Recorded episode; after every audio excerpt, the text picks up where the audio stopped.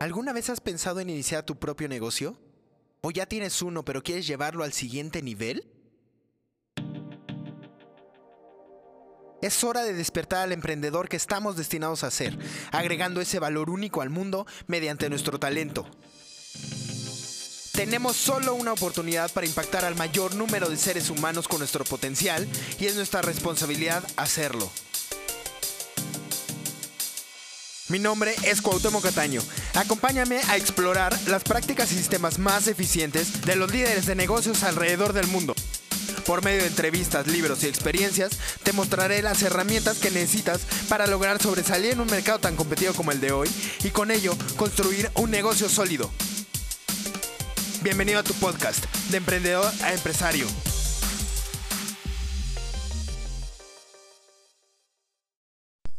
Buenas noches, emprendedor, ¿cómo estás? Bienvenido a tu podcast de Emprendedor Empresario. Te saluda Cuauhtémoc Cataño y mm, hoy vamos a platicar acerca de algo que mm, tuve que desarrollar para Velocity y, que me sirvió como para ver eh, cuál es mi propuesta de valor, cuál es mi mercado, qué, qué es lo que realmente estoy aportando y eh, para poder tener un modelo más efectivo. Entonces, hoy vamos a hablar de modelo de negocios, ¿no?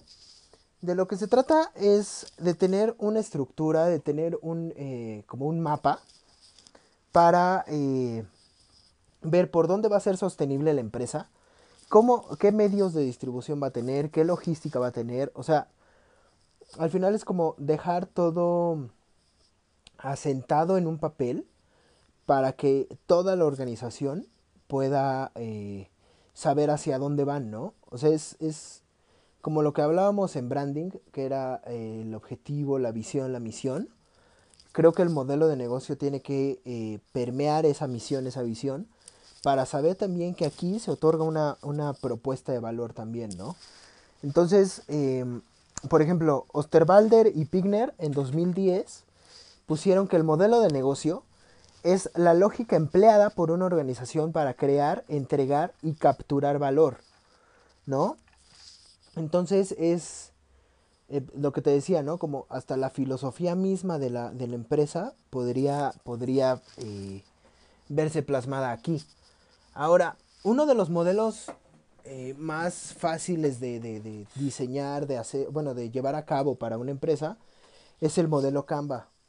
El modelo Canva de lo que trata es una hoja, eh, eh, igual te dejo en la descripción un, un enlace, un PDF o una imagen eh, que describa como la hoja de Canva, pero em, son nueve puntos, ¿no? Entonces es una hoja bastante em, pues, comprensible, es, es, es hasta, va llevando de la mano, ¿no?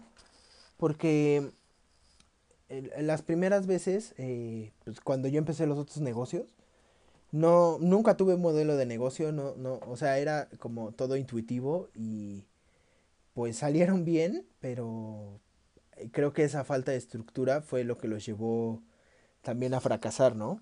O sea, por ejemplo, eh, en la tienda de bicicletas que teníamos, sí teníamos una segmentación de mercado, sí teníamos una propuesta de valor, pero eh, por ejemplo, en las relaciones con el cliente, eh, cómo se iban a manejar los ingresos, cuáles eran los activos, qué actividades tenía cada quien. No teníamos nada de eso estructurado, ¿no? Ni siquiera los costos de- de distribución, generación, todo eso. Y eh, pues bueno, de todo se aprende. Y entonces, pues ahora lo que, lo que, lo que quiero yo hacer con, con Velocity, con, con todo esto, es generar esa estructura para que cualquiera que pueda que, que llegue eh, bien sea a asociarse o, a trabajar o, como sea o sea el, el que venga a añadirse la estructura pueda saber cuál es el modelo que se va a usar cómo estamos trabajándolo y qué es lo que estamos buscando como empresa no entonces bueno vamos a- a repasar los nueve pasos del modelo Canva y eh, empezamos así, los primerititos, el primer paso que, que vamos a ver es el la segmentación del mercado, ¿no? En realidad, eh, la segmentación de lo que trata es ir descartando eh, mediante una selección a la gente que en realidad no puede que no cumpla con nuestras eh, como con nuestra, mm, con lo que buscamos del cliente, ¿no? Entonces, por ejemplo, puede ser eh, la edad, puede ser el género, lo que hablábamos del, del avatar, o sea, acá es, es un tanto sí hacer el avatar, ¿no? Es quién va a ser esa persona, en qué lugar está, cuál es la demografía, cuáles son sus intereses, eh, qué tipo, o sea, qué, qué, relación queremos establecer con los clientes, cuáles van a ser los canales eh, por donde vamos a llegar con ellos, ¿no? Em, y, eh, por ejemplo, la, la, segmentación también tiene que ver con los costos que va a tener nuestro producto o nuestro servicio. Entonces, ¿para qué mercado está pensado el, el, servicio que nosotros estamos haciendo, no? Por ejemplo, o sea, para, para, para la mensajería, eh, el cliente, pues son empresas o pueden ser pequeños negocios, ¿no? Lo que pensamos nosotros es armar cuatro diferentes paquetes, bueno, planes, para eh, que cada uno de ellos pueda tener posibilidad de escalar conforme va, va, va creciendo su negocio. Entonces, por ejemplo, el plan Light, que son 16 mensajerías, eh, está pensado para un negocio familiar, para un negocio en casa, que realmente está iniciando y necesita tener esa cobertura de 10 kilómetros a la redonda, ¿no? En lo que pues empieza a darse a conocer, en lo que empieza a, a funcionar como tal. Pero bueno, de ahí empezamos con las pymes, después nos vamos con empresas y acabamos con los corporativos, ¿no? Entonces, dependiendo de lo que quiera el, cliente, nosotros tenemos esos paquetes. Entonces, eh, ya tenemos esa segmentación, ya sabemos quiénes están dispuestos a, pagar la oferta. Y ahora, lo que viene, o sea, el segundo paso del modelo Canva es la propuesta de valor, ¿no? Es, la propuesta de valor al final es, ¿qué es lo que va a hacer que el cliente te compre a ti? y no le compre a otra mensajería, bueno, a otro negocio, ¿no? O sea, en realidad podríamos decirle también ventaja competitiva, podríamos decirle diferenciador, pero es eso, ¿no? O sea, ¿qué es lo que te hace, eh, qué es lo que hace que tus clientes regresen a ti y que los potenciales también te escojan a ti? Entonces, eh, por ejemplo, permite resolver problemas. Eh, a un nicho específico, ¿no? Eh, yo a lo que voy también es, por ejemplo, con el plan premium, lo que estamos dándole a los corporativos es un reconocimiento como empresa eh, ecológicamente activa y que se responsabiliza del cuidado del medio ambiente, ¿no? Entonces, em, entregamos, hacemos las entregas el mismo día, tenemos la capacidad de hacer entregas masivas, es eh, completamente sustentable lo que nosotros hacemos porque eh, se hace en elementos no contaminantes. Entonces, o sea, son como esas, esos pequeños puntos que van diferenciando a la mensajería de otras mensajerías que no, tienen estas prestaciones, ¿no?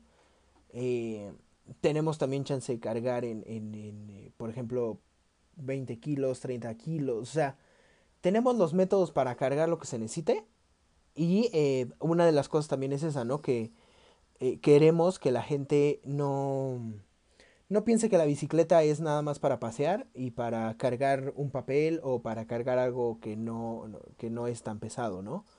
El tema acá es que los, los bicimensajeros, los mensajeros eh, que, que, están con nosotros, no, o sea, no, no, no, le tienen miedo a cargar cosas. ¿Por qué? Porque están preparados y saben cómo hacerlo, ¿no?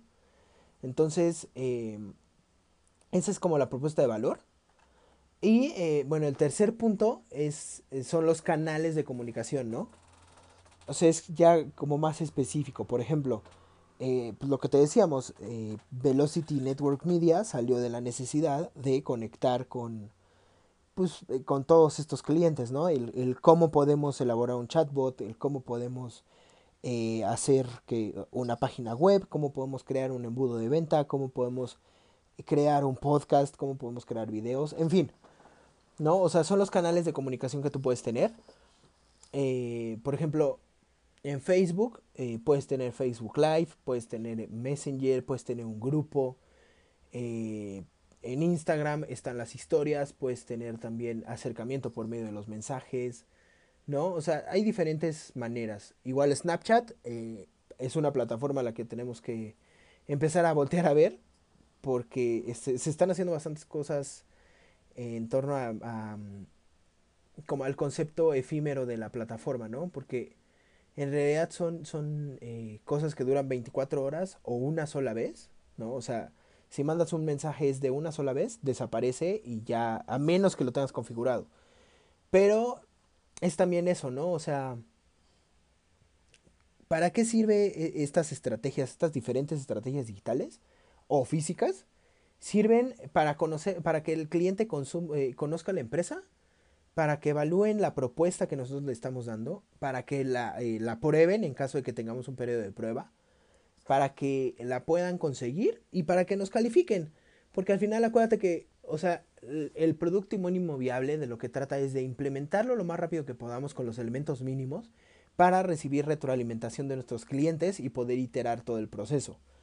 ¿No? Entonces, esa sería como la idea, o sea, el qué estamos haciendo nosotros, por qué medios, por qué canales eh, estamos llegando a esas personas para poder eh, pues, hacer que nos conozcan, ¿no? Porque pues lo que, lo que pasa muchas veces también es que pensamos que por crear una página web, sí, me pasó, eh, pues ya no, o sea, la página web y ahí está y haces toda tu optimización para que salgas en Google, pero en realidad no llega nadie, ¿no? ¿Por qué? Porque en primera, o sea, lo que dice Grant Cardone es, si no te conocen, nadie va a ir a tu negocio, entonces más te vale que te hagas conocer, ¿no? Puede ser por medio de blog, puede ser por medio de videos, puede ser por medio de un podcast, puede ser, o sea, tú defines lo que, eh, el canal de comunicación, ¿no? Entonces, eh, es el tercer punto. El cuarto punto va ligado con, el tema del canal de distribución. Es eh, la relación que quieres con el cliente, ¿no? Por ejemplo, lo que nosotros hacemos en Velocity, en la mensajería, en, Network, o sea, como en, en, todas las partes de Velocity, fue que pusimos un chatbot con las preguntas más frecuentes, pero, eh, por ejemplo, si necesitan una duda en específico, pueden escribir también y eh, está, eh, o sea, la, la, aplicación te notifica para que tú puedas contestarle al cliente, ¿no? Entonces, tú puedes decidir si es automatizada o si es personalizada esa, esa relación, ¿no? Entonces, ¿cuáles son como las motivaciones que tenemos nosotros para, para escoger una u otra. La primera es de qué forma vamos a adquirir los clientes, cómo vamos a retener a esos clientes y por tercera, cómo vamos a aumentar esas ventas. ¿Por qué? Porque no sé si te has dado cuenta, pero ahorita ya eh, hay muchos webinars, hay muchas eh, automatizaciones y nosotros nos damos cuenta, ¿no? O sea, te das cuenta realmente cuando es una automatización o cuando hay un humano del otro lado. Entonces, depende qué, eh, qué es lo que tú estés manejando. Si te permite la automatización, o sea, si puedes implementar la automatización como medio de comunicación, o eh, si te conviene hacer la comunicación tú personalizada y después automatizar otros procesos, ¿no? Entonces, eh, creo que sí es, es, algo a considerar, ¿no? ¿Cómo, ¿Cómo va a ser esa relación con el cliente? Porque eso puede aumentar los gastos o eh, disminuirlos, ¿no? Entonces, bueno, ahí hay, un todo, todo un, un, asunto para optimizarlo. El, el, flujo de ingresos es de dónde vamos nosotros a captar eh, eh, el pago de los clientes, ¿no? O sea, cómo, cómo prefieren ellos pagar y a nosotros cómo nos va mejor. Entonces, por ejemplo, eh, lo que nosotros en la mensajería estamos implementando son terminales de, estas de, bolsillo que puedes cobrar ya con tarjeta.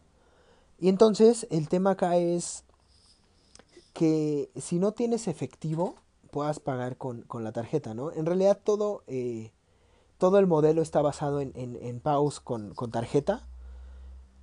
¿Por qué? Porque podemos tener un mejor control y podemos tener eh, todo un sistema de pagos especializado para los mensajeros y para, para todos lados, ¿no? O sea, podemos tener un mejor seguimiento y esa parte sí se puede automatizar, lo cual lo hace mucho más rápido, ¿no? Pero, por ejemplo, em, si tienes una tienda física, se me ocurre que podrías tener también la parte del efectivo, pero eh, ahí hay otro, otra situación, ¿no? Tengo la parte del efectivo, pero ¿qué eh, sistema contable voy a llevar? Cómo voy a administrar esa parte de efectivo, cómo voy a controlar todo eso. Entonces, eh, esas, esas cosas las tienes que ver como, em, ¿no? O sea, cómo, cómo puedes controlarlo y cómo puedes, em, qué, qué, qué, diferentes opciones tienes para, para, todo eso, ¿no? Igual nosotros eh, en las páginas, o sea, en, en, en los embudos que tenemos, los embudos están listos para, para, recibir pagos con PayPal y estamos tramitando también los pagos con tarjeta. Y se puede, también se va a poder con efectivo, ¿no? Pero por depósito. Entonces, por ejemplo, aquí en México que tenemos eh, el Oxxo, farmacia del ahorro o cosas así, nosotros lo que podemos hacer es darle el chance a la gente de, ok, eh, tienes efectivo y, quieres ir a pagar allá, entonces te generamos una línea de captura, vas, pagas a, la tienda de autoservicio que tú necesites y con eso se efectúa el pago, ¿no? Entonces, eh, son como las diferentes formas en las que nosotros vimos eh, cómo se podía hacer el pago, ¿no? Ahora, los activos clave, o sea, son... Vamos a empezar a definir primero qué es un activo, ¿no? Creo que ya te lo he dicho, pero un activo es... Eh, en el tema contable, es como un bien adquirido que eh, ya es parte fundamental de la empresa, ¿no? Pero por la parte económica es algo, eh, o sea, muy fácil, es algo que mete dinero a tu bolsa. Sin embargo, cuando hablamos de activos clave, realmente estamos hablando del lado eh, como legal, contable, no sé cómo se le diga, ¿no? Pero la parte de los bienes adquiridos, pues. Entonces, eh, por ejemplo, son los activos más importantes para hacer funcionar tu negocio. Si tú tienes una agencia digital, por ejemplo, tu activo clave sería una computadora, eh, porque, pues, o, un elemento que eh, pueda tener acceso a la red, ¿no? Entonces, eh, por ejemplo, si no tienes una laptop, puede ser una computadora de, escritorio, puede ser el celular, ¿no? O sea, depende cuál sea ese activo clave. Por ejemplo, para una empresa de fletes y mudanzas, podrían ser sus camiones de tres y media toneladas para um, eh, un restaurante, por ejemplo, podrían ser el, establecimiento mismo, las mesas, las sillas, o sea, todos los implementos. Sin embargo, es como lo más importante, ¿no? O sea, ¿qué es lo más importante para hacer funcionar el negocio? Entonces, eh, ¿esto qué hace? Que permite a la empresa producir o generar la propuesta de valor vas a poder alcanzar a los clientes, mantienes las relaciones y obtienes los beneficios. Entonces, ya nada más con tener estas cosas mínimas, vamos a poder arrancar y eh, como ya tenemos la propuesta de valor en el punto 3, me parece, ajá, no, en el punto 2, entonces ya, ya tenemos como la mitad del camino hecha, ¿no? Entonces, eh, por ejemplo, pueden ser físicos, pueden ser financieros, eh, intelectuales, también pueden ser humanos sin embargo, eh, o sea, como el tema de un activo clave humano, a mí no me... O sea, no, no me parece tanto, ¿no? Como decirle a un humano que es un activo, porque eso lo cosifica. Entonces, en realidad es... Eh, para mí, los activos clave son, son, son objetos que hacen que, que, que el negocio funcione, ¿no? O sea, en vez de ser activos clave, creo que debería de ser personajes clave, ¿no? O sea, ¿cuál es el personaje, el, ser humano que está desarrollando esa actividad, sin el cual nosotros no podríamos desarrollarla de la manera que la hacemos? Entonces ahí podrías poner activos, eh, diagonal, personajes clave, para tener todo eso, ¿no? Ahora, los activos no necesariamente tienen que, tienes que adquirirlos, puedes alquilarlos, los puedes rentar. Si te sale más barato, por ejemplo, eh, estábamos hablando el otro día mi novio y yo, ¿no?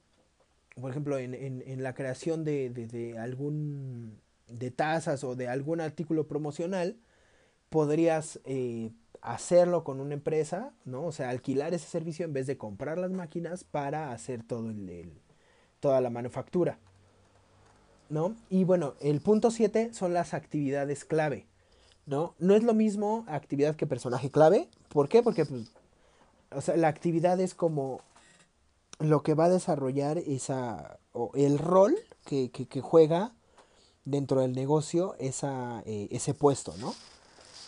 Entonces, eh, regresamos a lo mismo, son las cosas más importantes que la empresa debe tener. Eh, igual nos sirve para, para generar la propuesta de valor, cómo alcanzar los clientes, igual, ¿no? Pero, em, o sea, aquí el tema es qué actividades son las mínimas que necesito. Por ejemplo, para el restaurante, regresando a ese ejemplo. Quizás eh, pudiéramos prescindir de la hostess o igual y no. Pero debe de haber un cajero, debe de haber mínimo un mesero, debe de haber un cocinero, ¿no? O sea, como las actividades clave que debe de haber, sin las cuales no podemos eh, empezar ese negocio. El octavo paso son los aliados clave. Los aliados clave, por ejemplo, eh, lo que hablábamos de las tasas, pueden ser esas empresas o esos servicios que nosotros podemos eh, contratar y, eh, o crear alianzas y que con ellos podemos optimizar el modelo, podemos reducir la cantidad de riesgos y se pueden adquirir los recursos que tiene esa, esa, esa empresa, ¿no? Entonces, em, ahí también, ¿no? ¿Quiénes son mis aliados? ¿Con quién, o sea, qué empresas me pueden ayudar? En vez de yo crear algo nuevo, ¿cómo puedo yo eh, mejorar el asunto? Y tener una, eh, pues, un aliado, ¿no? Un aliado que me pueda hacer la, ese trabajo sin yo quitar el foco de lo que yo estoy haciendo. Ahora, em, el noveno punto ya es, es el último de los, del modelo Canva es la estructura de costos. ¿No? Ya habíamos visto el flujo de ingresos, sin embargo, ahora vamos a ver qué es lo que nos cuesta, ¿no? O sea, cuáles son los gastos fijos, cuáles eh, son como las cosas sin las cuales eh, no puede operar el negocio si no son eh, pagadas, ¿no?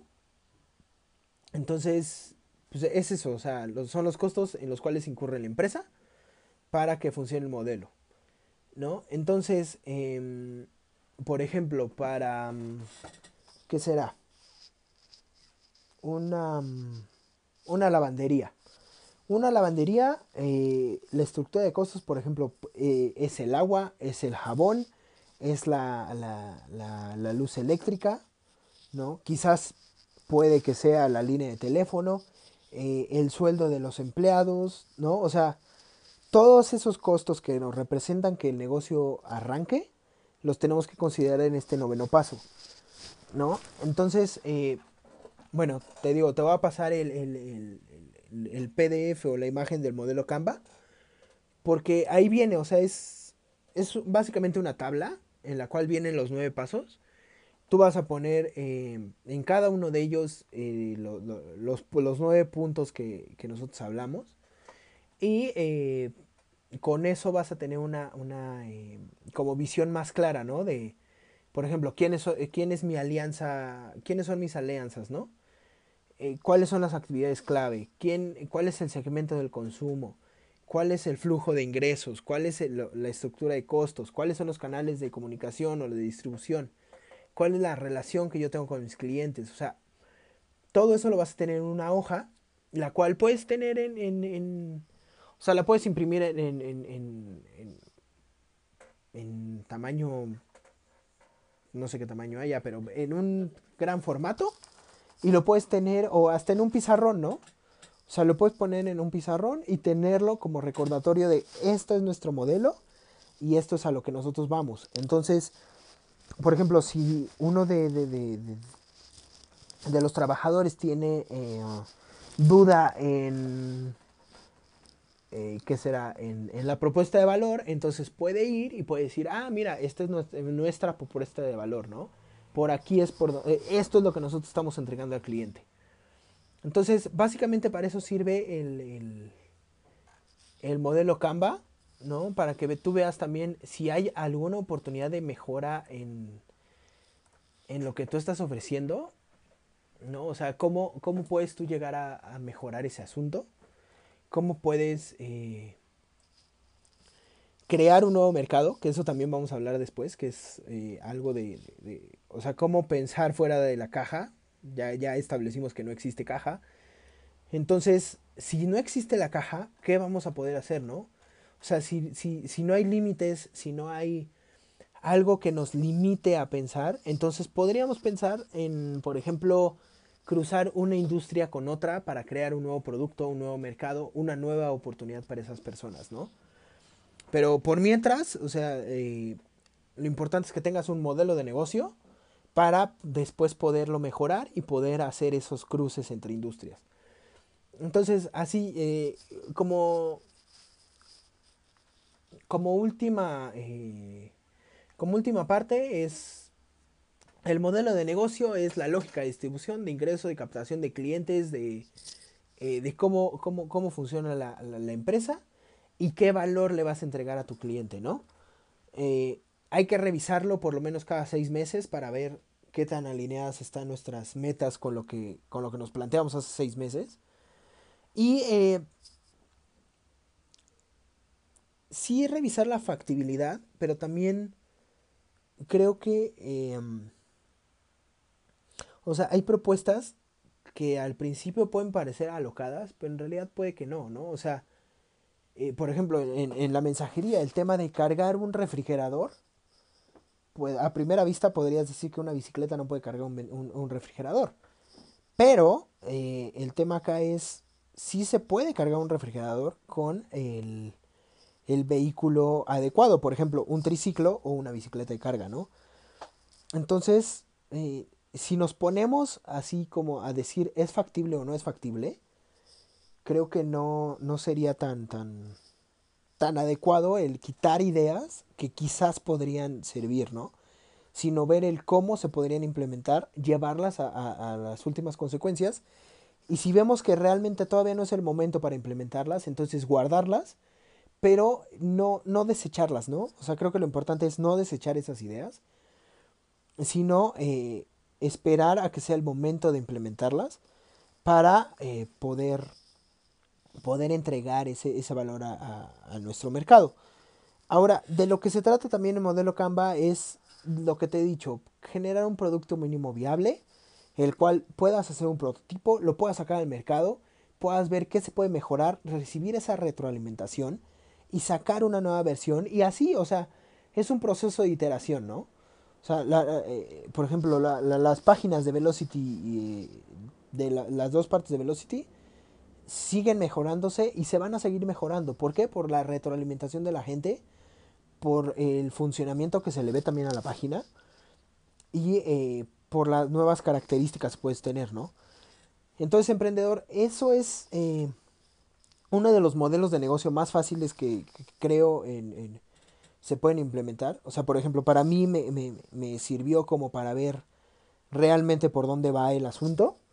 Y es algo que no es tan elaborado, ¿no? O sea, no es, no es como, como tal un modelo que, que nos lleve mucho tiempo, sino creo que en, eh, sí se puede enfocar un trabajo de dos, tres horas, o sea, entre todo el equipo, y de ahí sacar. Ahora,